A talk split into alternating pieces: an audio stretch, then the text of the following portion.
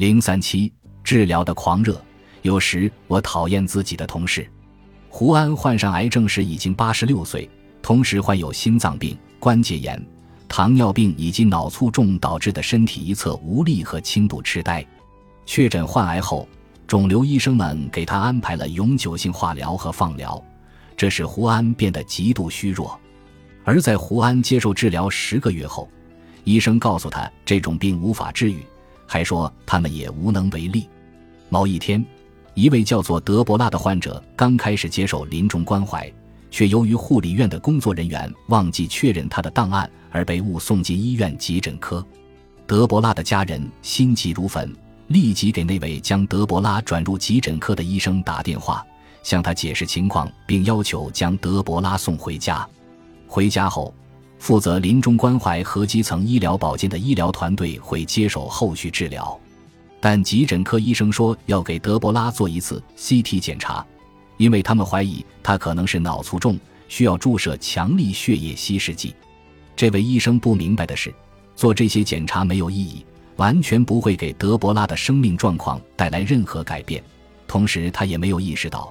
尊重患者垂死前的治疗意愿不仅是合法的，也是合乎道德、具有善意的医学决策。他说：“我们不能坐视不管。”不提供任何治疗手段，对他而言，只有某些医疗活动和医疗场所才能算真正的医疗。还有我的患者阿尔伯特，他已经九十四岁了。由于耳聋，他已经与过去的朋友们疏远，就算戴上助听器也听不到什么声音。走路对阿尔伯特来说越来越困难，他在大多数时间里都是独处，也越来越容易生病。一次，阿尔伯特在房间外摔倒，撞到了头。一个路人看到后叫来照护人员，照护人员想送他去医院，但阿尔伯特拒绝了，因为他身上没有什么伤口。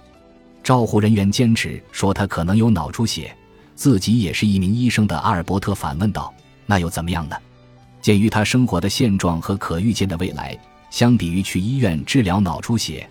阿尔伯特更希望能陷入昏迷，在自己的床上死去。当天晚上。阿尔伯特用微波炉加热了速冻晚餐，看了一会儿电视后上床睡觉，但他没有如愿死去。阿尔伯特只是个例，大多数人在临近死亡时都不知道自己想要什么或期望什么，只是遵从他人的指示，听从所谓的医学知识，相信为自己治疗的医生既善良又客观。但医生也是有缺陷的普通人，也会犯错，也只是其所属的文化和历史的产物。就像发明“安宁疗护”一词的加拿大医生巴尔福德·芒特在几年前写的一样，医疗界的我们不配获得什么赞美，因为我们正在忽视真实的情况，正在让无法开口的患者遭受折磨，而这些痛苦死去的患者已无法再为自己曾遭遇的医学过失发声。我们从未意识到，自诩善良、称职并一直朝这个方向努力的医生，或许根本不善良，也不称职。而患者是不敢质疑或烦扰我们的，因为他们不敢得罪治疗他们的人。自衰老和死亡这两个问题在二十世纪被医学化以来，医学已经将自身视为对抗死亡而非缓解死亡这一必然过程的手段。直到二十一世纪的头一个十年，医学院才开始将如何与患者进行艰难重要的对话，如何通知病情噩耗，如何评估患者的治疗需求。如何在患者临死前将处理病症纳入标准教学大纲？但在很多专科领域，这些知识技能仍被忽视，没有得到充分运用。因此，以这些技能为基础的老年医学和安宁疗护领域开始登上医学舞台。但事实上，这两者受到的关注都很少。虽然医学界正在不断进行改革，但与透析、化疗和程序医疗相关的医疗文化和经济回报仍在。即使这些医疗手段对患者来说毫无益处，